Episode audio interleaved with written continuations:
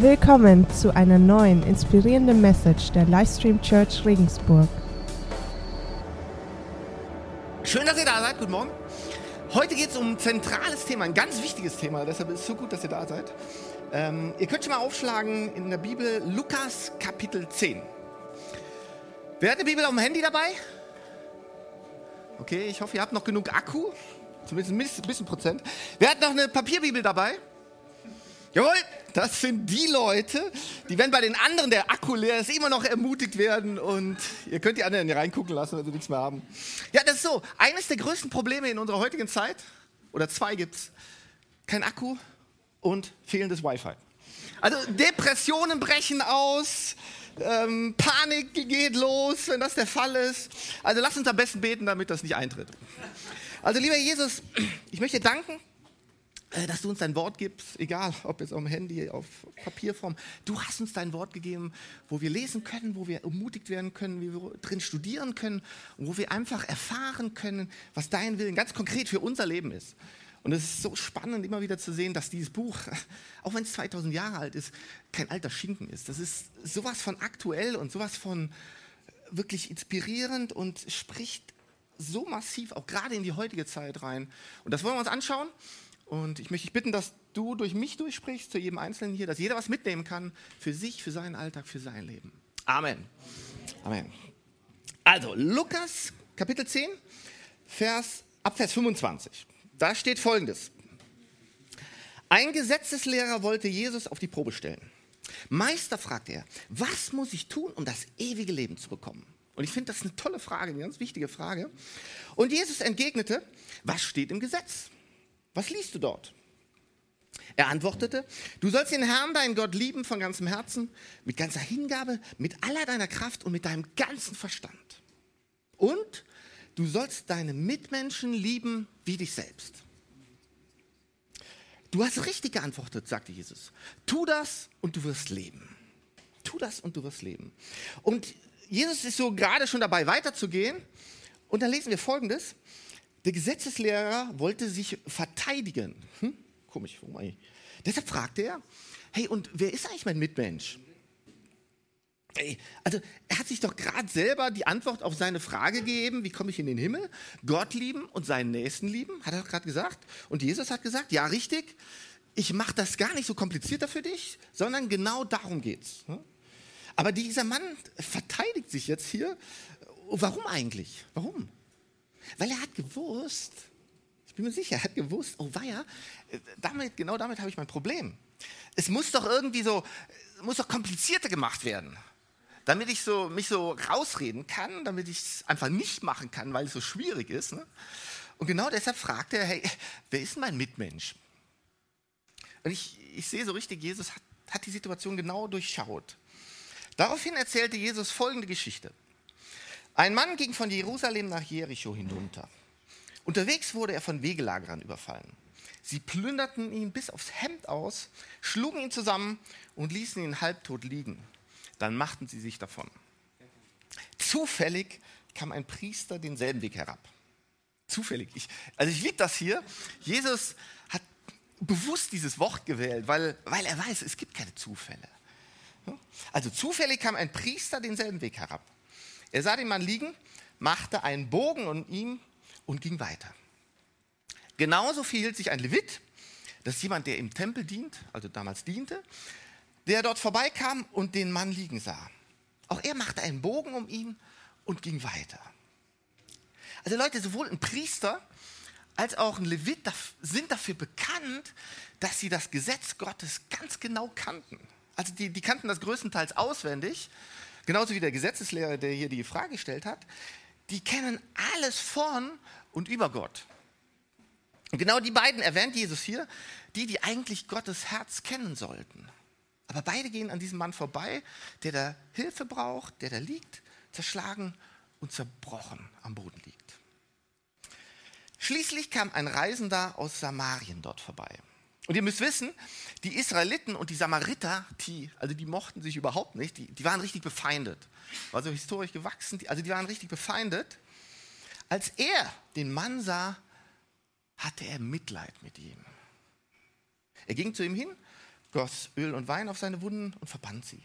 Dann setzte er ihn auf sein eigenes Reittier, brachte ihn in ein Gasthaus und versorgte ihn mit allem Nötigen. Am nächsten Morgen nahm er zwei Dinare aus seinem Beutel, das entspricht heute so etwa 50 Euro, also eine ganze Menge, und gab sie dem Wirt. Sorge für ihn, sagte er. Und sollte das Geld nicht ausreichen, werde ich dir den Rest bezahlen, wenn ich auf der Rückreise hier vorbeikomme. Was meinst du? fragte Jesus den Gesetzeslehrer. Wer von den dreien hat an dem, der den Wegelagernden in die Hände fiel, als Mitmensch gehandelt? Ich denke, eigentlich ist eine rhetorische Frage, das ist doch klar. Er antwortete, der, der Erbarmen mit ihm hatte und ihm geholfen hat. Logisch. Nicht der, der alles wusste, der die Bibel, Bibel auswendig konnte, der alles über Gott wusste, sondern der, der Erbarmen mit ihm hatte und ihm geholfen hat. Da sagte Jesus zu ihm, dann geh und mach es genauso. Geh und mach es ebenso. Hey, wir haben eine Bibelstelle, die einen Mann beschreibt, der Mitleid mit einem Verletzten hatte. Obwohl er sein Feind war. Also immer im Hinterkopf halten. Ne? Dem geholfen hat, der ihn versorgt hat, den Verletzten dann in ein Haus gebracht hat. Denn da hat er einen Partner, der sich weiter um den Verletzten kümmern konnte. Der Mann hat dafür gesorgt, dass dieses Haus alles hat, was es braucht. Hat dafür halt auch Finanzen gegeben. Und in diesem Haus wurde dann dafür gesorgt, dass der Verletzte langfristig wieder gesund wurde. Ich finde, diese Geschichte sollte echt ein Vorbild für uns als Church sein. Also, wenn wir den ersten Schritt machen und anderen helfen, Church, ich bin fest davon überzeugt, dass wir gemeinsam und partnerschaftlich einen Unterschied machen können in unserer Stadt, in unserer Stadt. Und da hat der Titel meiner heutigen Message Deine Arena. Deine Arena. Äh, wer kann sich noch an Olympia erinnern? Wer kann sich noch erinnern? Okay, ist schon wieder vier Wochen her. Also Olympia. Also eine Sportart, eine Sportart dürft ihr eigentlich nie verpassen.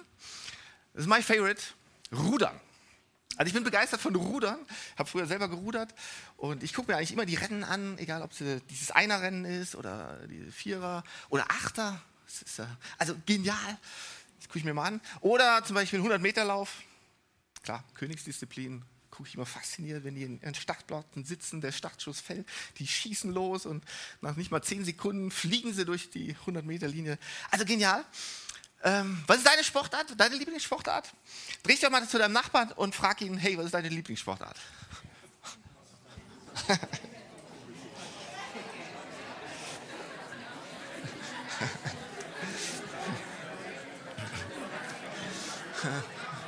Okay, okay. Ich habe extra nicht gesagt, ihr sollt fragen, was ihr für Sport macht, sondern einfach nur, was für Lieblingssportart ist. Also gut. Ihr könnt ja hinterher weiter euch unterhalten. Andere Sportart, Fußball. Wer mag Fußball? Wer mag Fußball? Ein paar mehr, oh ja, ein paar mehr, also Fußball. Ähm, also ich, ich, weiß nicht, wie es euch geht, egal welcher Sportart, bei Fußball fällt es bei mir immer so auf. Jedes Mal, wenn ich so ein Spiel ansehe, irgendwo will ich dann Teil davon sein ich gucke mir so ein Spiel an und dann denke ich, boah, ist doch also großartig zuzuschauen. Also es ist, ist genial zuzuschauen. Gerade auch wenn man in der Arena drin ist, so die, das alles mitbekommt. Aber äh, ich denke dann immer, boah, ich möchte auf diesem Spielfeld sein. Ich möchte einfach mit dabei sein. Ne? Überleg dir mal, du kommst aus deiner Kabine raus, aus der Spielerkabine, läufst dann so in die Arena rein und kriegst du die Atmosphäre mit, die Stimmung mit und, und du hast diese Begabung, diese Superkräfte, dieses Talent, einfach bei so einem Spiel zu überleben. Also das, da geht es ja manchmal richtig hart her und du musst echt die Kondition haben und die knallen gegeneinander. Ne? Und du bist mitten dem Spiel und dann am besten noch in der letzten Minute schießt du das entscheidende Tor. Alle jubeln dir zu, alle sind begeistert. Alle, ich denke dann immer, moi, da möchte ich dabei sein. Genial, ne? Naja, und dann gibt es aber andere Momente, so andere Spiele, wo ich mir denke, ah, oh, gut, zum Glück bin ich da jetzt nicht dabei. Also das, das, äh, kann ja keiner zuschauen. Am besten hört doch lieber gleich auf bei diesem Spiel. Ne? Also, also es gibt Momente bei so Spielen, wo ich denke, da möchte ich mitten dabei sein. Und es gibt andere Momente, da, da bin ich froh, dass ich hinterm Fernseher sitze und nur zuschaue. Wie sieht es bei uns im Leben aus? Wie sieht es bei uns im Leben aus? Welches Spielfeld unseres Lebens, auf dem wir sein sollten? Welche ist die Arena, in der wir echt kämpfen sollten und welche ist es nicht? Wo sind wir positioniert in unserem Leben? Jetzt in dem Moment hier.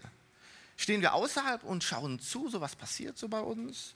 Sind froh, dass wir vielleicht nicht Teil davon sind bei manchen Dingen? Oder, Oder wir würden zwar gern aufs Spielfeld, aber wir warten einfach, einfach mal bis, weil wir nicht den ersten Schritt warten, wagen. Also der Titel der, der Message, deine Arena. Und der erste Gedanke, den ich mir dazu aufgeschrieben habe, für mich und mein Leben, Johannes, deine Welt braucht dich nicht als Kritiker und nicht als Fan, sondern deine Welt braucht dich auf dem Spielfeld.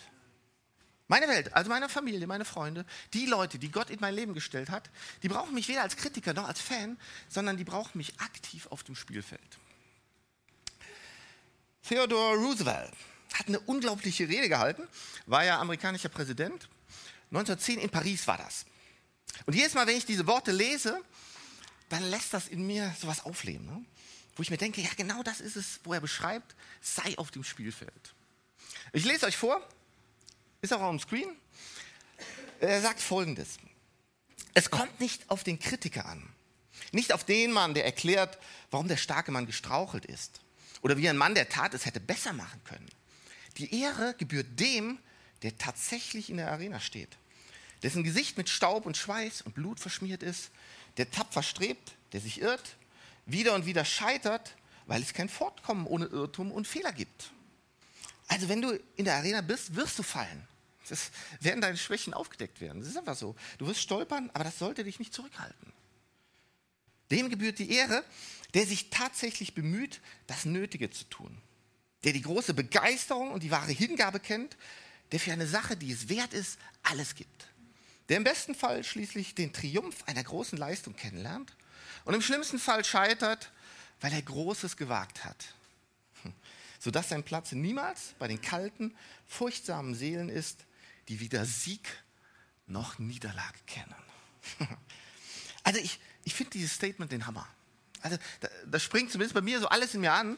Und ich möchte in dieser Arena sein, ich will auf dem Spielfeld stehen. Wir werden scheitern, wir werden hinfallen, aber das ist so viel besser, als einfach nur draußen zu stehen.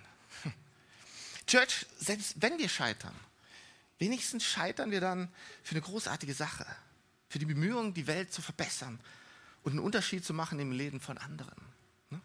Es ist viel schlimmer, am Ende deines Lebens dazustehen und zu sagen, oh, ja, ja, ich habe so ein bisschen zugeschaut überall, so ab und zu mal so ein bisschen kritisiert, habe mir keine Kratzer geholt, auch nicht im Staub gelegen. Das, ich finde das viel schlimmer, als ein Leben zu haben, wo, wo zwar Dinge schiefgelaufen sind, aber du weißt wenigstens, war ich auf dem Spielfeld.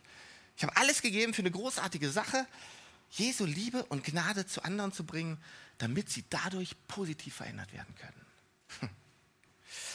Hey, die Welt, die braucht keine Kritiker, die Welt braucht keine Fans und die Welt braucht auch keine Christen, die nur kritisieren, die es immer nur besser wissen, sondern die Welt braucht dich als denjenigen, der Jesus kennt, diesen Jesus voller Liebe und Gnade und Jesus dann hineinbringt in deine Familie, zu deinen Freunden, an deinen Arbeitsplatz, in die aktuellen Herausforderungen dieser Welt. Da braucht die Welt dich. Und ich bete, dass wir jeden Sonntag für Sonntag hierher kommen. Mit dem staubigen Gesicht.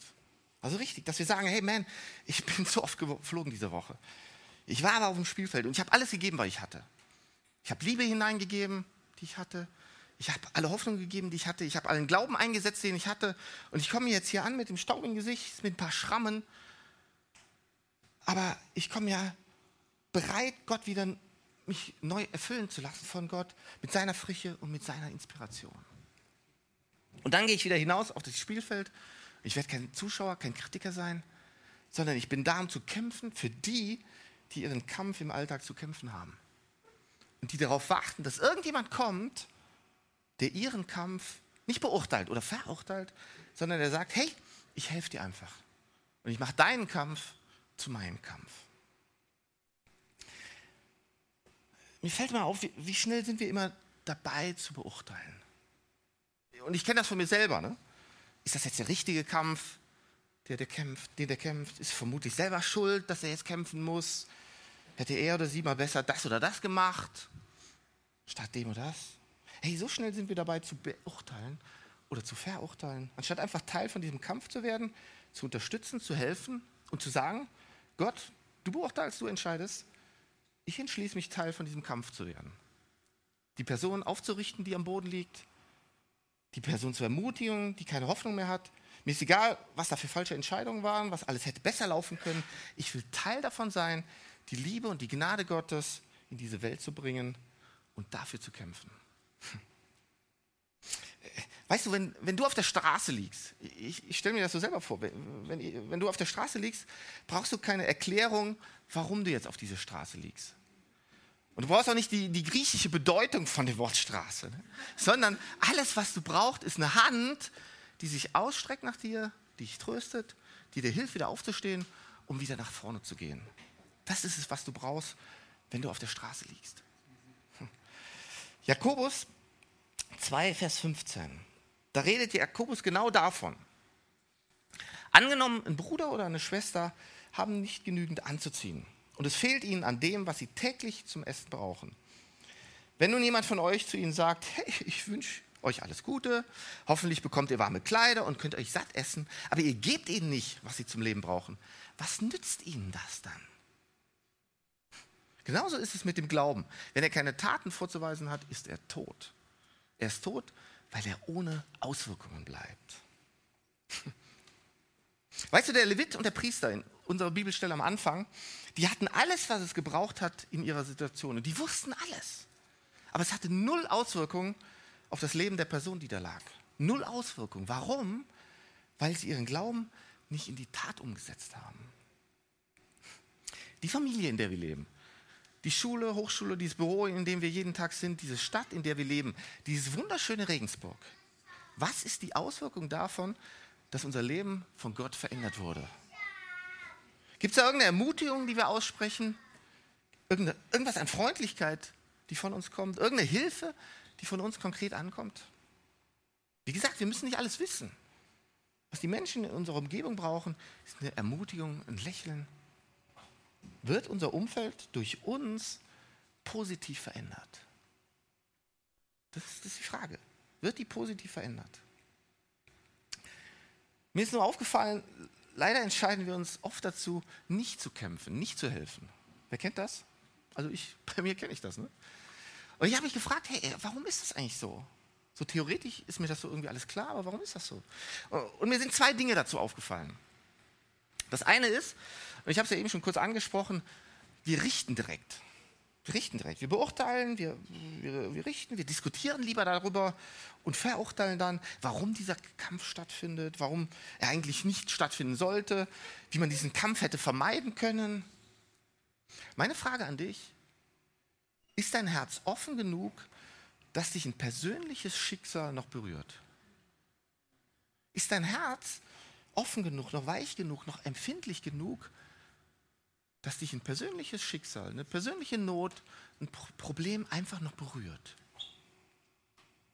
Ohne dass du gleich von außen beurteilst, was da jetzt wo da ablief und was schiefgelaufen ist. Und ich glaube, gerade wir als Christen müssen echt aufpassen, dass wir nicht immer gleich alles beurteilen. Und ich hatte vor einiger Zeit eine Situation, wo Gott mich genau daran erinnert hat. Also ganz persönlich auch. Ich war im Zug unterwegs gewesen, ähm, saß so im Abteil, war ziemlich leer gewesen. Plötzlich steigt eine jüngere Frau dazu ähm, und kommt genau auf mich zu. Und spricht mich dann an und fragt, ob ich ein paar Euro für sie hätte. Und hat mir dann eine Riesengeschichte erzählt. So, äh, sie, ihre Mutter wäre ganz spontan ins Krankenhaus, ein Notfall gewesen und ihr Kind wäre allein zu Hause. Sie hätte eh kaum Geld, wäre knapp bei Kasse und jetzt hat sie gerade das Geld genommen, was sie hatte für das Ticket dahin. Jetzt müsste sie aber zurückfahren und will nicht erwischt werden. Also Riesenstory. Und ich habe dann irgendwann gefragt, ja, wie viel Geld hast du denn schon und, und wie viel brauchst du noch? Dann meinte sie, ja, eigentlich brauche ich noch ein komplettes Bayern-Ticket, also 23 Euro. Und ich habe dann so hin und her überlegt und irgendwann habe ich dann gesagt, okay, komm, hier hast du 23 Euro. Und das Mädel total begeistert, oh, danke, total äh, begeistert und ist dann weitergegangen. Im ersten Augenblick war ich glücklich, aber dann plötzlich ging, so, ging sie in meinem Kopf los. Äh, was ist, wenn das jetzt gar nicht stimmt, diese Geschichte? Hä? Also was ist, wenn, die, wenn das voll berechnet war und, und ich, bin, ich Dummkopf bin auch noch drauf reingefallen. Und die geht jetzt zum nächsten und erzählt die gleiche Story und kriegt da riesig Geld. Und, und ich mache mir tausend Gedanken und während diese Gedanken in meinem Kopf sind, sagt Gott plötzlich zu mir, hey Johannes, selbst wenn das alles so wäre, wenn das alles erfunden gewesen wäre, hey, das Herz, das du in dem Moment hattest, war das Richtige. Und deshalb, egal ob es berechnend oder, oder wirkliche Not war, das, was du getan hast, das wird einen Unterschied machen. Bei der Frau oder bei Leuten, die das mitbekommen haben. Ne? Und äh, du brauchst dir keine Sorgen zu machen, weil es kommt gar nicht so darauf an, ob du jetzt die richtige Entscheidung für das Ganze getroffen hast oder die richtige Erklärung hast, sondern es kommt nur darauf an, was in deinem Herzen los war. Und Leute, ich wünsche mir, dass ich viel häufiger so ein Herz habe. Also ich sage euch ganz ehrlich, ist noch viel zu selten bei mir so ein Herz.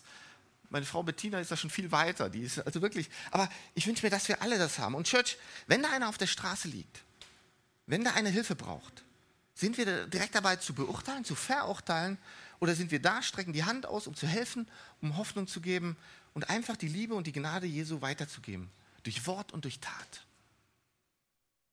Wo, wo, wo ist da unser Herz? Und wie gesagt, bei mir ist, ich, ich, ich wünsche mir da auch noch viel, viel ein weicheres, viel, viel offeneres Herz. Also beurteilen und richten, das kann ein Grund sein. Der andere Grund, wir denken, wir haben nicht, was es braucht, um zu helfen.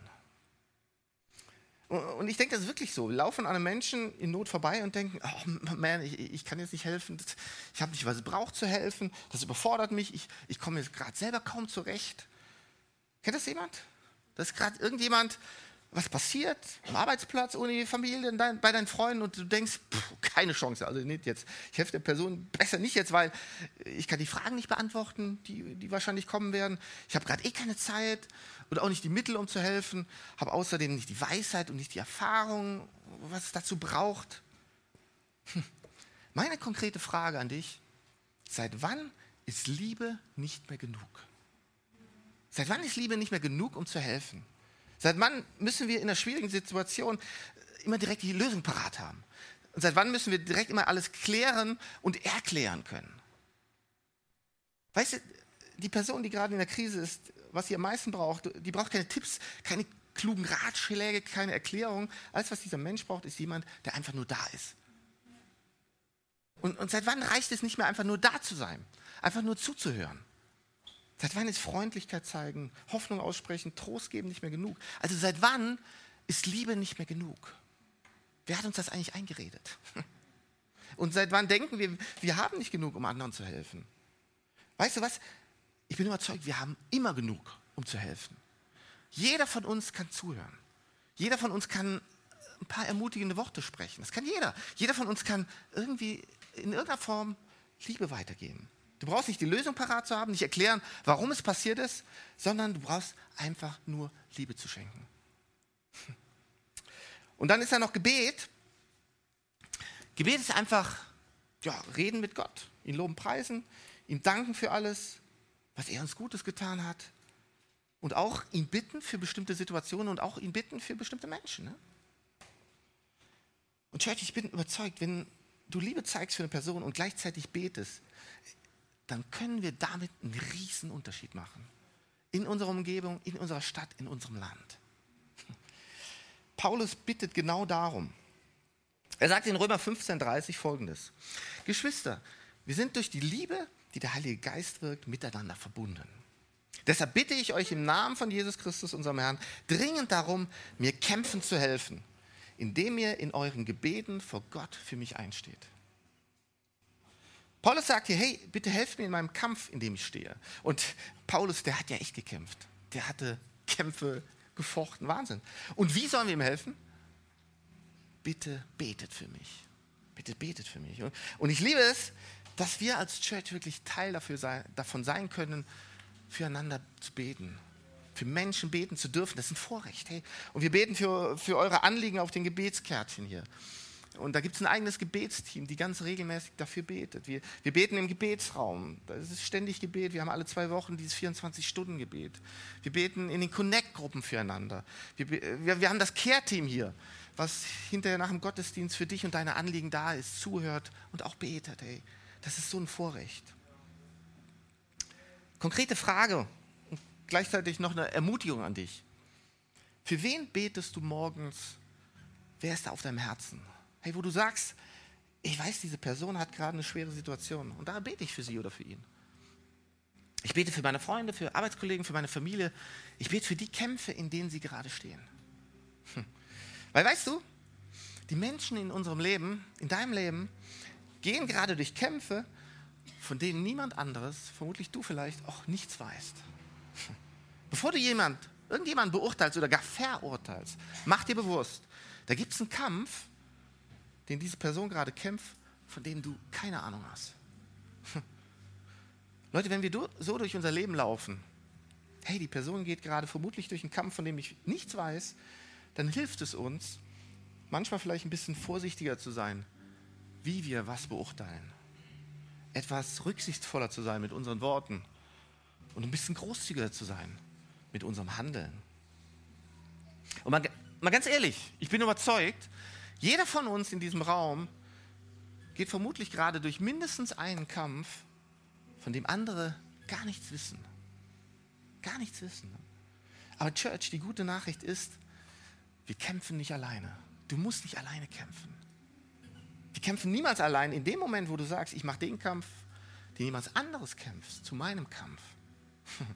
Dadurch wirst du automatisch ein Team oder Teil von dem Team, das Gott gerade baut.